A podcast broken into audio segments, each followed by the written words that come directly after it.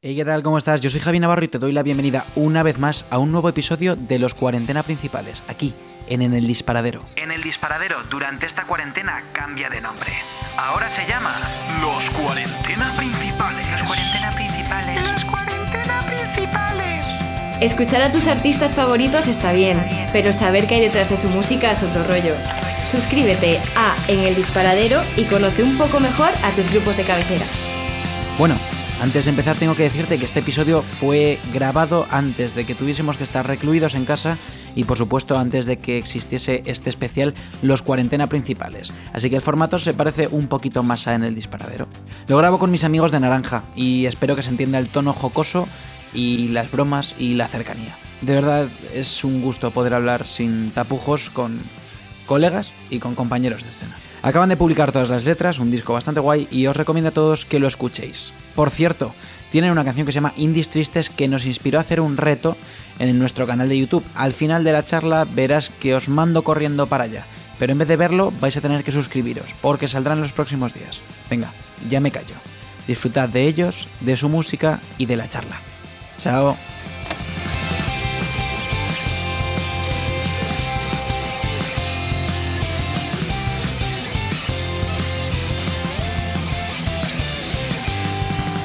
¿Qué pasa, chavales? ¿Cómo estáis? Que estamos aquí de risas.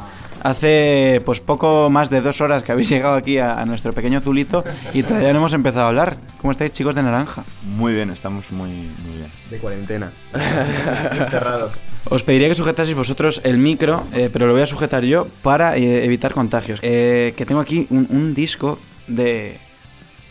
Naranja. Venga, esta, esta es una broma. Va- Vamos, vamos a pinchar esa, esa parte de, de hoy empieza todo.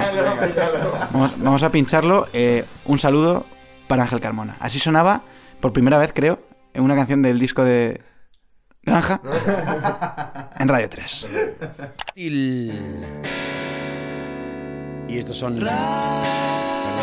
Bueno, eh, ya que estamos, contándonos algo sobre esta canción y escuchemos 10 segunditos más de los que hemos escuchado y, la- y así la presentáis vosotros en, en condiciones. Sobre Alhambra, pues es un tema que habla de nuestra querida Seat Alhambra, que era el coche con el que íbamos a girar por, por, por España cuando teníamos fechas y tal, el, el año del Vodafone You. Cuando no nos las habían cuando, no cancelado. nos había- cuando no nos habían cancelado nada.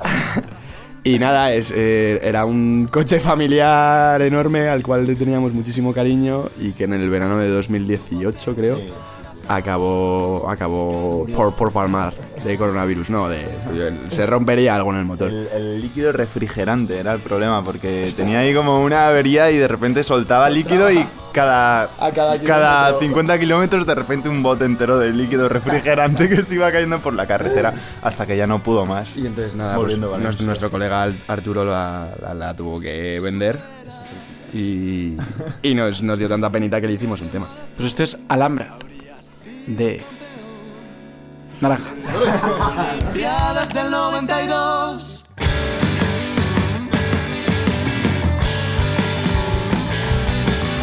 Eres nuestra salvación, una bestia modesta con correa de distribución. Eh, qué cabrones sois, ¿cómo que la tuvisteis que vender, tío? O sea, pues si, me, si me dije estaba en la mierda, ¿cómo, ¿a quién le metisteis ese pufo, cabrones? Pues, algo se podía salvar, una piececilla de aquí, otra por acá y al final pues, no sé, algo se sacaría, ¿no? Hubiera, hubiera estado súper guapo con las piezas de la Alhambra hacer una guitarra, ¿sabes? Aquí cada uno barriendo para lo suyo. Eh, vamos, vamos a empezar a abrir melones. Eh, ¿Cómo de friki eres, Aníbal? Porque yo te estoy viendo últimamente que, que aparte, tú es que bebes de cosas súper distintas. Bueno, uno me ha dicho que he hecho una versión trap de Te extraño. Tú has dicho que la harías ya será, pero es que es cierto que eh, os conozco desde hace ya pues dos o tres años, yo creo. Os considero coleguitas. Y, y os he visto un poco crecer, eh, tener inquietudes por otras cosas. Eh, os vi hacer aquel, eh, aquella reedición de vuestro primer disco con versiones súper random y súper chulas, unas tirando a, lo- a- a la bossa nova, otras más jazzeras. Eh, por tu parte, tienes ese- esa parte jazz, esa parte freak también. Joder, me la acabas de demostrar con el tema de, de hacer una, una guitarra con la alhambra. Eh, estoy viendo cómo el grupo va creciendo y también veo cómo el sonido va un poco evolucionando a otra cosa. Que, este, que habéis aportado cada uno de vosotros, bueno, falta una cuarta pata y casi una quinta también, que se ha ido, creo que con un rebaño de cabras a, a Irlanda, que es Pablo. Ahora está Marbella. Bien. Sabe que eh, el coronavirus al sol se muere. Sí, sí. Como decían, es la influencer esta que dijo el otro día que había. La Paula Gonu, que había que tomar eh, agua a, a 28 grados, ¿no? Decía, madre de beber agua de mar y beber, hay que beber agua de mar. Hay otro espabilado que ha dicho que hay que beber mucho alcohol, que con alcohol todas las bacterias se mueren. Y ese creo que lo estaba haciendo con un poco de truqui. Bueno, que nos vamos del tema. ¿Cómo está evolucionando el tema? Y tú, desde tu aspecto, desde tu lado más yasero y freak, ¿qué estás aportando a Naranja? Pues a ver, eh, no dicho por mí porque igual suena un poco mal si lo digo yo, pero el otro día se lo preguntaron a David y él dijo que bueno, que, que melodías. Nosotros siempre decimos que hacen falta melodías, tanto en el tema de, de las melodías vocales, que eso Pablo se le da muy guay, y con referencias eso pues muy sesenteras, setenteras, en las que principalmente los riffs y las melodías es lo que priman yo creo que también un poco en contraposición a, a, lo que ha venido sonando mucho, ¿no? Porque el indie nacional en muchos aspectos siempre se ha confundido con el shoegaze o con el noise, en plan, primando a lo mejor más la textura o la armonía frente a riffs y melodías, que yo creo que en, en nuestro caso es lo importante. Y a mí en particular, mis conocimientos de, de, música y tal, o sea, yo creo que al final puedes saber mucho que si no, si no sabes definir una buena melodía no tiene ningún sentido. Para mí. El resto, eh, ¿cuánto le dejáis friquear? Eh, ¿O, o ¿qué, qué, aportáis al resto? Ya que le ha dicho, nos ha pegado aquí la turra de melodía. No, hombre, que no. Eh, ¿Qué aportáis al resto? Incluso qué aporta David, esa cuarta pata que se suma ahora. Eh, David, David es el que más toca las narices, no mentira. David es el que más se pone alto del ampli de bajo, porque le flipa. De hecho, en una, en una entrevista nos preguntaron, pero ¿y el nivel del, del, bajo es vuestra seña de identidad? Y es como, no, David simplemente quiere su instrumento muy alto.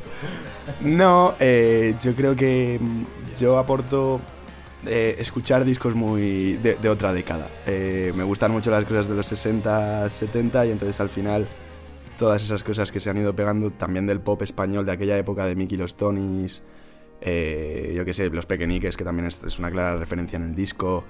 También hay movidas mmm, psicotrópicas, psicodélicas de los 70 de Pep La Guardia y, de, de, de y Tapinería, de, de, catalanes. plan, justo esos, esos son inspiración y expiración, son movidas muy yo locas. Diría, yo diría que Pablo apor, aporta lo viejuno, ¿sabes? Porque esto... Pablo, siempre yo, grupos, Pablo siempre dice más grupos que nadie conoce, ¿sabes? o sea, yo dentro de naranja soy lo que, lo que huele a alcanfor, ¿sabes? Yo creo que soy eso. Lo que huele a Brumel. De hecho, aquí vemos dos zapatillas y unos zapatos. Adivinar quién va vestido como un señor. Bueno, tres zapatillas. Yo también me incluyo en el, en el team zapatillas. Y, y eso, o sea, es un lado bueno el que aporte esos conocimientos y luego por otro lado pues no sé, cada uno aporta su cosa. Yo creo que David y yo, que vamos un poco de la mano en, en cuanto a las bases, pues sí que aportamos un poco el, el, rollo así más, a lo mejor más con un toque pum, ¿no? O sea, llevar el pop pues más a un lado power. Yo creo que es así como nuestra función. ¿no? Hombre, en el caso de David, que no está, David es muy perfeccionista. O sea, sobre todo con los coros, con que todo entre a su, a su tal, con los detalles, es muy, muy perfeccionista. Que no lo parece así, que, o sea, porque joder, le ves un tío como súper natural y tal, pero luego con la música es como súper perfeccionista, tiene que estar todo en su sitio. De hecho, él va a todas las grabaciones, cuando grabamos va a las grabaciones de todos y está todo el día ahí, en plan viendo todos los detalles, o sea que en ese sentido sí que él es muy, muy pulcro. Justo, igual cuando estamos ensayando suele ser siempre el que dice, vamos a repetir esto que no ha quedado bien, ¿sabes? Es una figura extraña la de David, pues si no me equivoco estaba en el grupo al principio, se marchó, eh, tenía un proyecto que era algo parecido a una boy band, ¿no? parecido no, era una, era una boy band. Era el décimo intento de la industria española por sacar adelante una boy band, eh, por lo que veo fallido, intento fallido. Es que, es que el, el, tema de las boy bands y las... Eh, en, en, no, no, ya no girl bands, sino eh, la Beyoncé española es algo que la industria lleva intentando sacar 20.000 años y, y, no lo termina de conseguir, no sé por qué. Bueno, me gustaría hablar de esto un día con, con jefazos de Universal, de, de, Sony, de Warner, y que me digan, pues mira, no funciona por esto. Y en plan, vale, si no funciona, deja de intentarlo. Porque cada 5 años o 3 años sale un nuevo Aurin y sale una nueva, en este caso Aitana, o otras sí. tantas mil. Yo no creo, yo no creo que no funcionen. Yo creo que sí que funcionan, pero en un público concreto y, y que funciona una de cada 100. o sea, yo creo que hacen 100 boy bands pensando que es la panacea y no lo es. Eh, pero sí que funciona, la que funciona, funciona. Ahí tienes a De Vicio, ahí tienes a, yo que sé, Aurin en su momento funcionó muy bien. Y son todo, vamos, o sea, Aurin no deja de ser unos Backstreet Boys actualizados. en- O sea, a ver, a, noso- a nosotros nos gustan los temas de los Backstreet Boys, pero sabes que, que, joder, o yo que sé, One Direction, vale, Harry Styles sigue teniendo talento y calidad, Cacho disco. pero no deja de salir de una boyband. Eh, entonces, pues yo creo que las boybands sí que funcionan, pero claro, lo que pasa es que la industria se piensa que haciendo 100 boybands van a triunfar las 100 y, y tampoco es eso. Diría también que ya pasa el momento, ¿no? O sea, o sea, yo creo que ya se han quemado lo suficiente e intentan hacer otra vez un intento con un grupo nuevo de lo mismo y la gente ya no lo reclama porque ya lo han quemado. Entonces, a lo mejor si fuera, digamos que otro sonido o algo así, o eh, que lo orientaran de otra manera, igual sí que, que funcionaría mejor. Pero yo creo que están quemando otra vez la misma fórmula y ya, y ya ha cambiado. Pero Yo no estoy de acuerdo con eso, ¿eh? porque la, la industria se reinventa. O sea, pero ahí tienes, por ejemplo, a, a Seconds of Summer, que es una boy band pura y dura, pero que tocan y que, y que es un estilo más pop punk. Y la, la industria se reinventa todo el rato. O sea, es decir, cuando piensas que, que no van a salir otro producto comercial, se inventan uno de la nada y es en realidad lo mismo de antes, pero dando una vuelta de concepto, de imagen. eh, Mira, los, bueno, los Jonas Brothers antes eran una boy band en plan de tocamos rock and roll.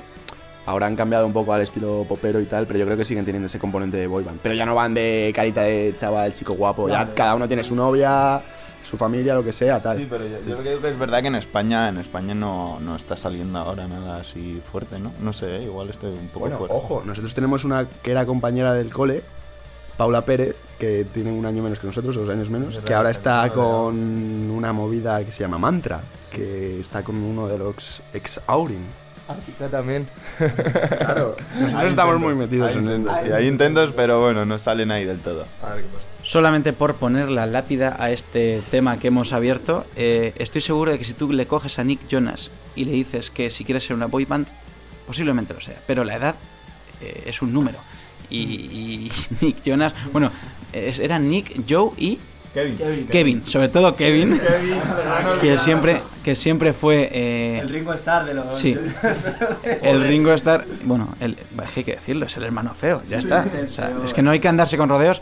Seguramente, si llegas, ¿cómo hemos dicho que se llamaba? Kevin. Kevin, es que se me... Joder, hay que... Qué putada, tío, ser siempre el otro. Pero estoy seguro de que a Kevin le encantaría seguir siendo una boy band. Una cosa es querer y otra cosa poder. Hablábamos antes de un concepto eh, que imagino que no, eh, igual que en los años 60 y 70, no como en, en- en la Beat Generation, pero eh, sí de otra forma ha estado muy presente en Naranja. No, eh, es, es- es la psicotropía y la fiesta. Os lo habéis pasado muy bien estos años de atrás. No estoy diciendo, no, para nada estoy diciendo que se droguen. Ni para nada estoy, no, no. eh, pero habéis tenido un ambiente festivo eh, en festival al que habéis eh, ido, festival eh, en el que os conocen. Sí. Pero ha habido sonrisas y lágrimas, es decir, porque bueno, Javi, tú, nos hemos- tú y yo nos hemos visto en el sonorama en momentos, en momentos que no tan agradables. Mom- Momentos catastróficos, realmente catastróficos. Y, y la pregunta real es, em, cuando pasa ese sonorama y el anterior, y el anterior, o el, aquel BBK, o aquel FIP, llegaste a tocar en el FIP, eh, y, y está presente esa, eh, ese carácter... eh, erótico festivo directamente. Eh, cuando llegas a tu casa y dices, jolín, a lo mejor esto lo, podía- lo podía haber empleado de otra forma o he perdido una oportunidad de... de- ¿Os lo habéis planteado de alguna forma así? Esto también, eh, tirando el título de Te extraño, que es la canción que vamos a escuchar en un ratín. Ah, ostras, no sé. Es como, nos lo hemos pasado muy bien y hemos puesto muy poco el foco, o hemos, a lo mejor, yo creo que se aprovecha el tiempo, porque aquí seguís, pero ¿lo hemos aprovechado lo suficiente, esa- todas esas oportunidades que nos han dado? Sí, sí, yo creo que lo hemos quemado. lo hemos quemado porque además es que nosotros también nos ha pillado en una edad jóvenes en nuestro primer disco, entonces, eh, pues yo que sé, por ejemplo, eso, si, si le preguntas a Izal, a lo mejor con 30 palos, si se irían al camping de un festival a darlo todo, probablemente te dirían que no. Pero nosotros con 20 años, pues nos, nos íbamos al camping del FIF cuando tocábamos, nos íbamos al camping del Arenal, o sea, quemábamos el festival y lo quemábamos desde dentro y eso mola porque por ejemplo en el Arenal cuando tocamos estuvimos en el- yo estuve en el camping eh, todos los días Y, y la gente del camping, claro, luego vino a vernos, porque era en plan de estos chavales tocan y están aquí, ¿sabes? Y eso también mola, hacer piña con la gente del festi y tal. Me encanta eh, que a Izal le hayas echado 30 años. Creo que ha sido súper optimista. Es por, ser, es, es por ser educado, porque... Bueno, todavía... no- to- No, todavía- pero he dicho cuando, empe- cuando empezaron. No sé cuántos, años- no sé cuántos años tiene Izal, pero cuando empezaron serían. Tre- o sea, da- con 30 años ya no te vas a un camping de un festival ahí a. Con 30 años te vas al sonorama a tu pisito Claro, de tu tal. pisito de burgués. Que por, No. la, por la mañana haces cata de vinos, ya por la tarde vas a ver a, la bien querida Claro, y luego ya claro, te vas a la cama. Cata de vinos, que bien hilado. En bodegas Neo. Posiblemente esa cata. Venga, vamos a escuchar un tema que estamos ya pensando demasiados charcos. Vamos a pincharte extraño, que es uno de los adelantos del disco, ¿no? Yo creo que la escuché hace bastante tiempo, no sé si me la pasasteis y me lo pusisteis en la oreja en las maravillas de borrachera, pero algo me suena. Vamos a escucharla conforme está en este disco. anticipado. Te extraño,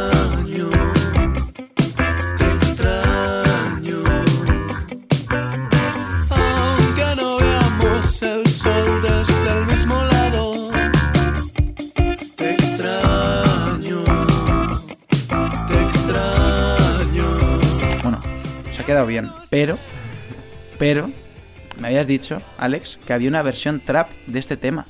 Eh, sí, una corta versión, porque hace cuando sacamos el, el adelanto este de Te extraño, hicimos así un poco para promocionarlo, un concurso para que la gente se animara a hacer su versión ¿no? del tema. Y entonces, pues viendo que, que funcionaba guay y demás, pues dije, pues voy a hacer yo mi versión aquí, investigando en el mundo del trap. Y, y bueno, a ver, a ver qué os parece. Lo, lo pinchamos 10 segunditos. Venga, dale. Solo 10 para no dejarte en evidencia. Ok, ok. Luego os gustará de más, eh, cuidado, eh. repente, Alex, productor de Zetangana. Aunque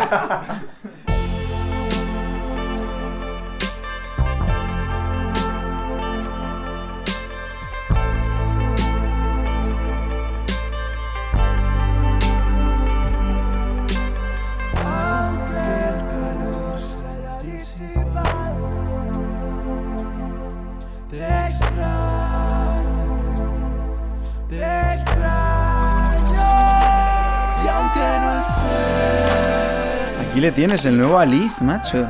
Tú tocando la batería y deberías tocar un octopad. ¿Qué te pasa? También, ahí va, ya, un poquillo.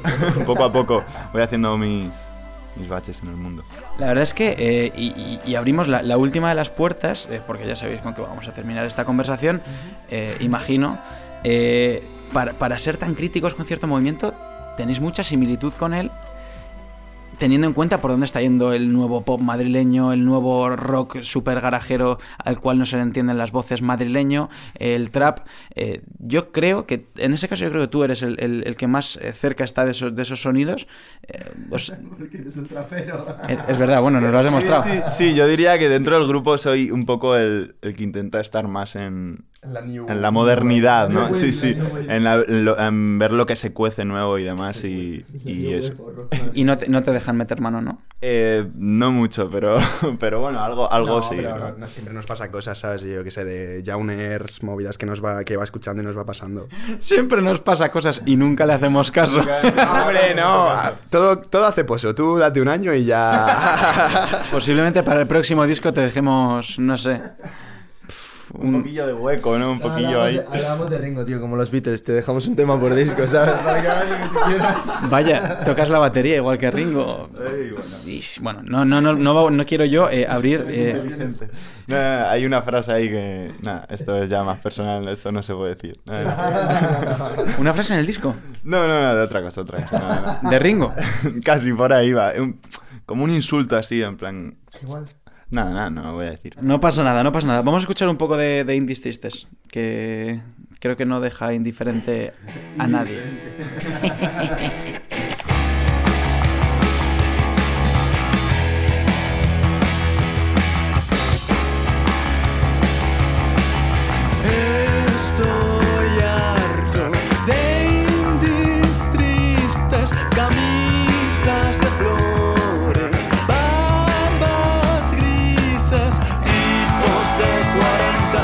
Eh, hay que decirlo más, tío.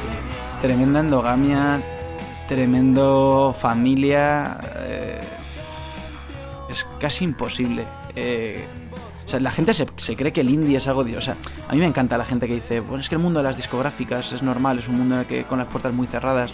Pero ¿qué, qué se piensan ustedes que es el indie? Es lo mismo pero en una escala más pequeña, es decir, que genera menos dinero.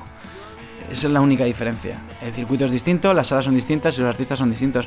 Pero vosotros en vuestras propias carnes habéis vivido esto. Y creo que, que más que por meterse con un sonido, más que por meterse con un grupo, es un poco también por reivindicar el decir que esto no es tan distinto a, a lo que os pensáis, ¿no? Sí, es un poco el hartazgo de. de. Oye, que esto ya se está repitiendo mucho. Y, y el género, el, el término indie al final se ha, se ha gastado. O sea, es lo, es lo que suele decir Aníbal, ¿no? Que es un cajón desastre en el cual ya se ha metido de todo. Y bueno, Aníbal ha terminado ya su TFG, el cual nos puede ilustrar perfectamente del término indie. Por favor, Aníbal, cuéntanos. No, a ver, a ver, antes hablábamos de las boy bands, ¿sabes? En el sentido de que es como una fórmula. Es como una fórmula que se repite constantemente y yo creo que con el indie ha pasado totalmente eso.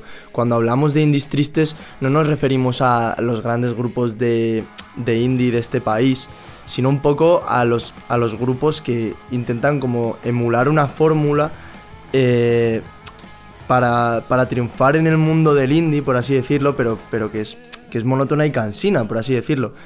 Y sí también un poco a la escena en el sentido de, o sea, evidentemente cuando Carmona hablaba en Radio 3 de estos jóvenes eh, cachorros de León que quieren desbancar, pues nosotros no queremos desbancar a Ricky Falner, nos encanta, ni a Lori Meyers, ni a ningún grupo grande. Pero sí que entendemos que igual la gente empieza a estar un poco cansada también de... Por eso surgen estos grupos, ¿no? Rollo Carolina Durante y tal, que son como desenfadados y que, y que a lo mejor no son los que mejor tocan ni los que mejor cantan del mundo, pero es un poco el hartazgo, ¿no? De la misma escena, los mismos grupos siempre en todos los festivales, eh, lo- los mismos grupos que promocionan los mismos sellos, que son todos iguales, porque se llaman todos igual, porque tienen los mismos nombres, el mismo sonido, como las mismas letras que no dicen nada, las mismas voces sin, sin carisma, la falta de melodías, que es justamente de lo que nosotros hablamos en, ese tema, o sea... eh, siempre el mismo, el mismo patrón de música y eso pues, a nosotros no, nos aburre un poco. Solo hay que darse una vuelta por, por locales que vosotros habéis frecuentado muchas veces, como puede ser el Maravillas, como puede ser el Lucy, como puede ser otros tantos, y darte cuenta de que la movida ahora mismo en Madrid está yendo por otro lado. O sea, tú escuchas a Jordana B, que son, me parecen unas chicas súper divertidas, y su sonido no tiene nada que ver con este indie triste. De hecho, al revés, se aboga mucho por, por la fiesta, por el bailar, y por el contar las penas, sí, pero con, con un envoltorio distinto, bailando. O sea, eh, dame veneno que quiero morir bailando, decía la canción, ¿no? Eh, Jordana B, Ginebras, eh, no sé, se me ocurren 1500 grupos eh, de chicas, eh, sobre todo, que, que es algo que está ocurriendo mucho en Madrid. La- las mujeres están adquiriendo un papel que no han tenido dentro de esta escena indie, indie triste, vamos a decir. Es que es verdad, joder. No sé, eh, creo que, que hay un momento de cambio bestial, que tenéis la tremenda suerte de, de formar parte de una generación nueva, que es cierto que tenéis eh, un disco, ya dos discos, o dos y medio, uno y medio, uno y medio, uno y tres cuartos, vamos a decir, que, que sí que tienen un sonido ligado a aquello, pero estoy seguro de que van a evolucionar un montón. Y la última pregunta, bueno, penúltima, porque te tengo que preguntar luego, es que estoy preocupadísimo por ti. Tienes algo ahí dentro que tenías que soltar, y eso dices en el disco entre una y mil quinientas veces. Pero esa va a ser la última pregunta. En vuestro caso, habéis formado parte de una de las plataformas que nació para dar vuelo a grupos y que no sabía que les estaban poniendo una losa, una losa encima antes de empezar a volar. ¿Qué pasa con Vodafone You? Que Dier Odri desapareció, que Ayojo se quedó ahí, que Zazo y Gourmet, que parece que era una apuesta por un sonido distinto, se han quedado ahí, que vosotros seguís en esa misma línea. Eh, ¿Qué pasa con ese, con ese proyecto? Porque yo tengo la sensación, bueno, para quien no lo sepa, eh, Voda- Vodafone You Talent es un festival que organizaba Vodafone You, Vodafone, en el cual te pagan un disco, te ponen a girar con mil festivales, te ponen a telonear a, desde Lori Meyers hasta Maldita Nerea pasando por Taburete. Em, y que guarde ese patrón que es eh, lo que está pensado para potenciar a un nivel bestial a un grupo, pasa como una etapa más en la carrera de estos, porque vosotros habéis pasado otra vez a un sello independiente, a haceros las cosas prácticamente vosotros, a... No, no, no, no funciona esto, ¿no? Parece que te, te- te regalan el mundo y casi que te están hipotecando, ¿no? Mm, Hipotecando tampoco, porque no tenemos ninguna deuda con nadie, pero sí que es cierto que eh, a- cuando ganas el, el Vodafone a, medio, corto, medio plazo sí que se ve un crecimiento brutal, ¿no? Luego ya la, la- cuestión es cuando se te acaba el año del Vodafone You y como nos ha pasado a nosotros tienes que volver. La verdad que es que no sé qué es lo que pasa con los grupos que ganamos esto. Pero bueno, yo creo que la cosa es seguir intentándolo. Sí que es cierto que nos ha servido bastante para aprender. O sea, de cómo se gestionan las cosas tan grandes por detrás, ¿sabes? El equipo que hay, cómo se hacen las cosas bien.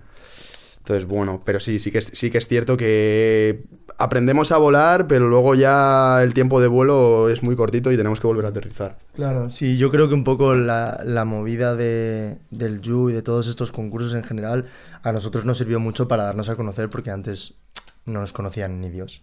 o sea, es la, es la verdad. Pero, pero creo también por otro lado que no es un crecimiento orgánico, que es como que de repente estás en todos los lados en un periodo muy corto de tiempo y de repente desapareces. Entonces, o sea, no que desaparezcas, pero que tienes que volver a empezar como de cero otra vez, porque pasas de tener un equipo muy grande, de gente apoyándote, de, una financiación muy, muy gorda, de streamings, de conciertos con artistas super tochos, festivales, eh, a de repente hallarte solo ante el peligro, y esto es literal. Nosotros, gracias a Dios, bueno, pues hemos tenido nuestro, la suerte de tener a nuestro management, a, a David, o sea, a Leandro y a Martín, que nos han que nos han apoyado en esta, en esta nueva etapa y, y yo creo que, que gracias a ellos, porque si no, no hubiéramos podido hacerlo todo nosotros solos, porque o sea, hay un curro Yo, yo creo que el, el problema de, de lo del You es que es un crecimiento muy rápido, muy bestia, pero luego no hay nadie que te, que te recoja y te mantenga en esa misma línea.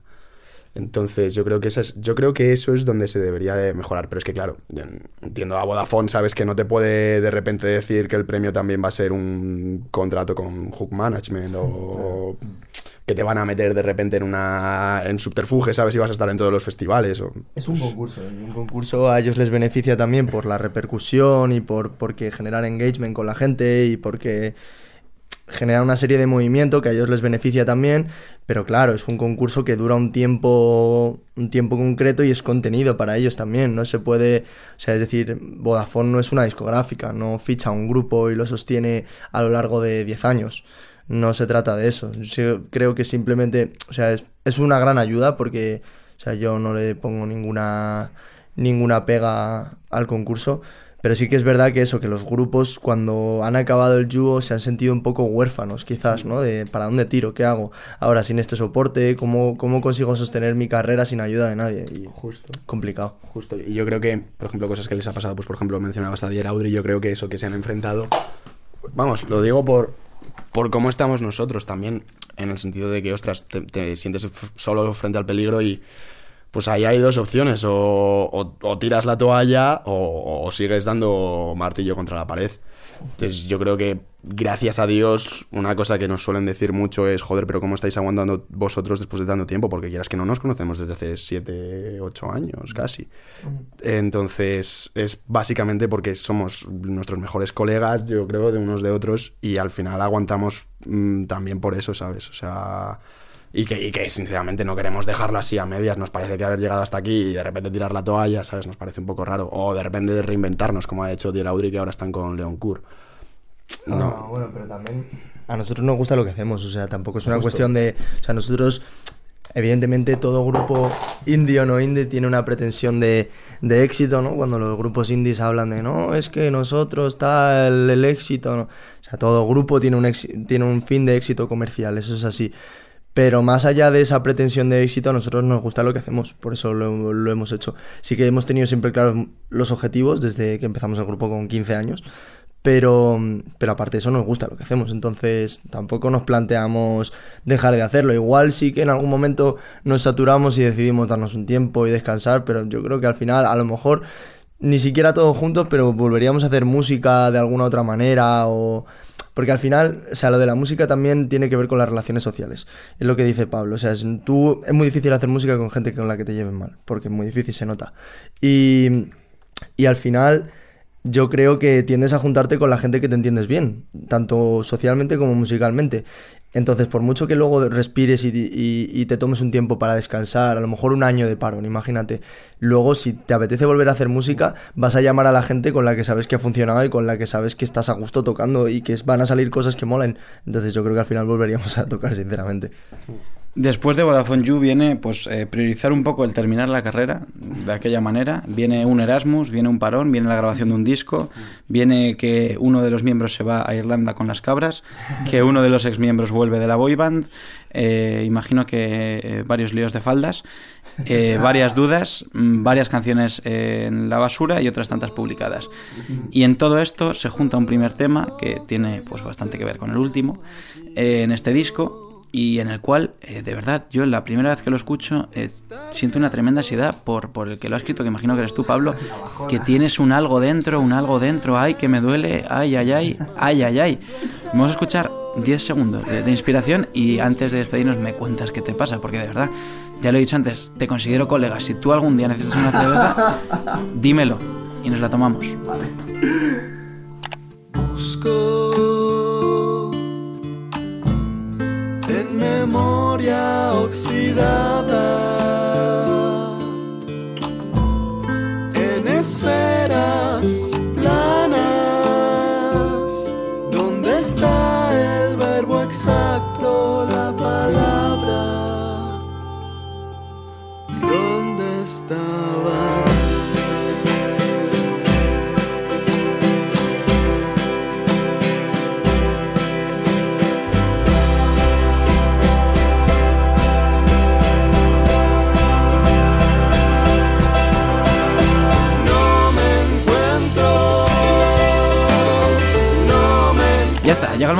Pablo. eh, cuéntanos, ¿qué te pasa? No, la movida de ese tema habla un poco de la mm, frustración que a veces me, me sucede.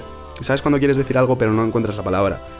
Entonces, realmente es, realmente es eso, es, es de...